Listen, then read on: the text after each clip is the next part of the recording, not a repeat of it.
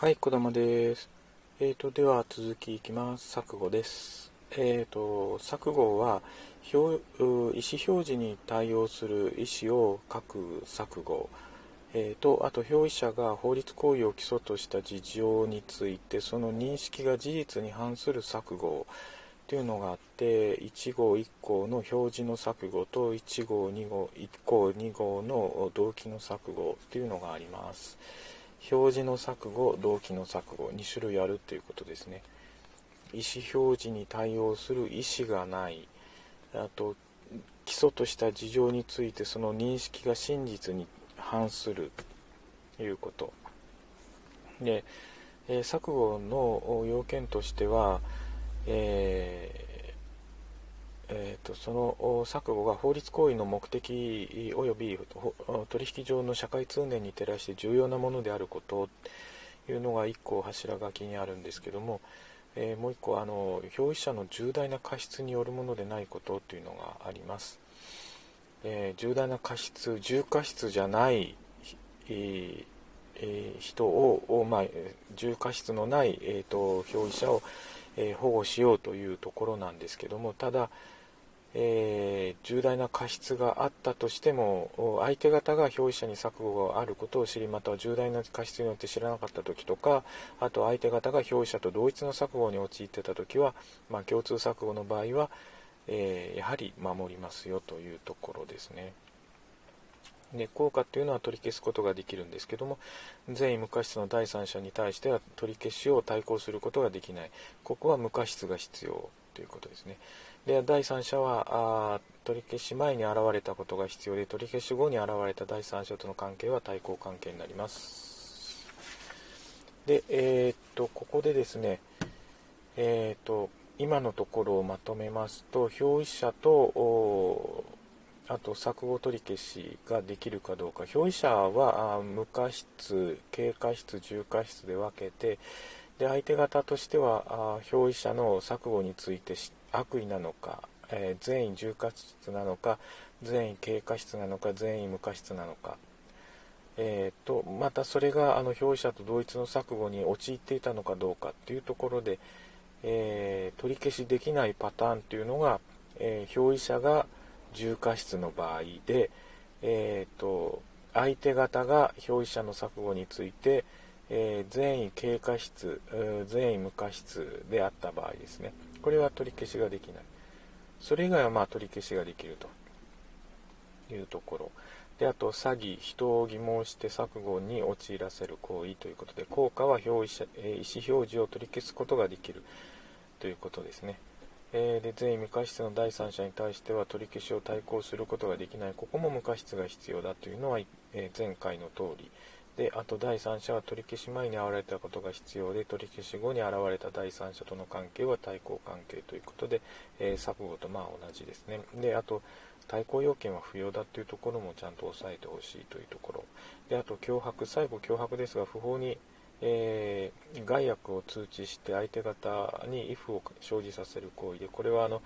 えー、意思表示を取り消すことができるということで完全に自由意志を喪失している場合は無効だよというところも合わせて完全にもう自由意志がなくなってたらそれは取り消しができるとかできないとかそういう話ではなくてもう無効なんだよと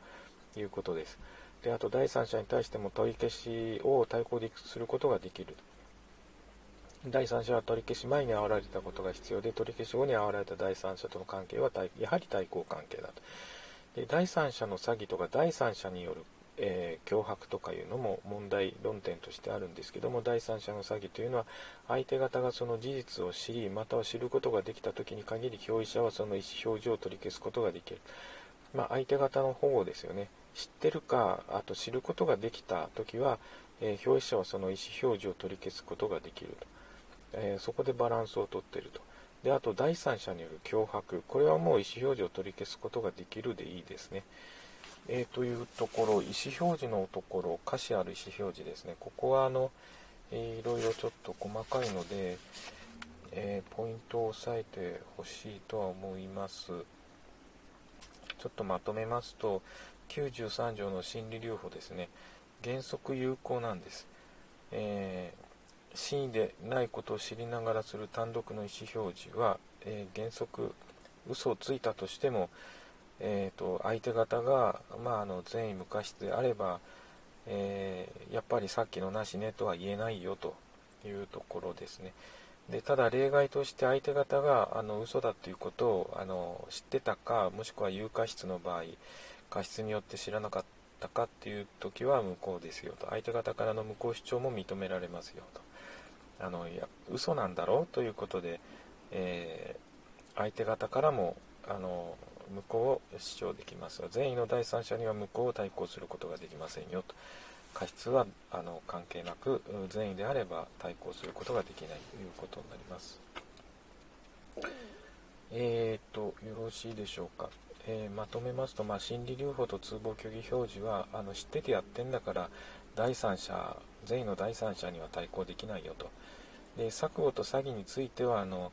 善意無過失の第三者に対抗できないということで無過失まで要求しているというところですね。でこれはもう心理留保と通報虚偽表示はあの無効かどうかっていう話であって、えー、錯誤詐欺脅迫っていうのは取り消しができるかであのできないかっていうところの問題だよというところですね。で、えーと、虚偽表示っていうのはあの当事者間については無効なんだけども善意の第三者に対しては無効を取り対抗することができない、えー、さっきと逆ですよね。心理留保嘘だって言ったのはあの、まあ、原則有効なんだけども、えーと、相手方が悪意有過失の場合は無効だよと。相手方はあの過失を考慮しますからね。善意の第三者は過失は考慮しないと,、えーとで虚偽表示についてはあのお互いやってる、ん、だからそれはもうお互いの中では無効だよと。ただ善意の第三者に対しては対抗無効を対抗することができないよと。でじゃあその第三者っていうのは何なの？ということで、えー、当事者及び、え、包括証券人以外のもので虚偽表示の外見に基づいて新たな独立の法律上の利害関係に入ったものだよと。で、えーと、無過失は要求されないというところが一つポイントだったんですけども対抗要件もいらないということですね。容疑者からの譲り受け人と,、えーと、第三者との関係は対抗関係になるんですけどもえっ、ー、とまあということですね。でその第三者に当たるものは何なのっていうところです。えっ、ー、と前回言った通りなんですけども第三者に当たるものってとして仮想、えー、仮想債権の譲り受け人は第三者に当たるんですけども、えーと、債権の仮想譲り受け人から取り立てのために債権を譲り受けたものは第三者に当たらないというところはちょっと微妙なところ。であと転得者っていうのは、えーと、悪意でもあの善意を挟んだら、えー、保護されますよと。もうあのもうとにかくあの虚偽表示ですからね。あのそういうことにしておこうっていうことでやってることなんで、えーとまあ、悪意の転得者であっても、まあ、善意の善意を挟んだら、まあ、有効ですよという保護されますよ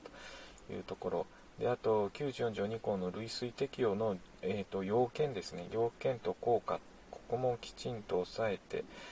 であと錯誤。錯誤はあちょっと2点3点するんですけども、えー、要件として、えー、錯誤が法律行為の目的及び取引上の社会通念に照らして重要なものであること。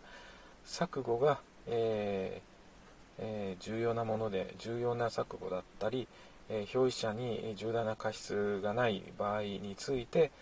えー、まあ、錯誤取り消しができるんですけども例えばあの重大な過失があったとしても相手方も同じ錯誤に陥ってた時とか相手方が重大な過失によってそれを知らなかった時または知っていた時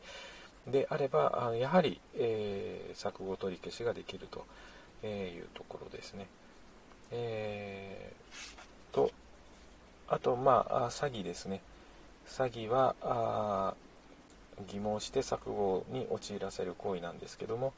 えー、善意無過失の第三者に対しては対抗することができないというのと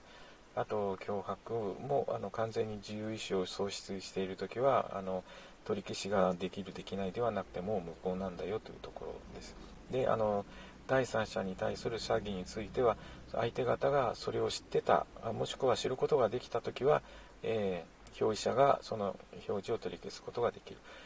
第三者については、ああじゃない、えーと、第三者の脅迫については、えー、もう取り消すことができるというところです。えーとままとめますとそんなところですけども、えこの意思表示のところはあの、え具体的な事例をですね考えて、ええーと、対応した方が分かりやすいのかなと思いますね。はい、以上です。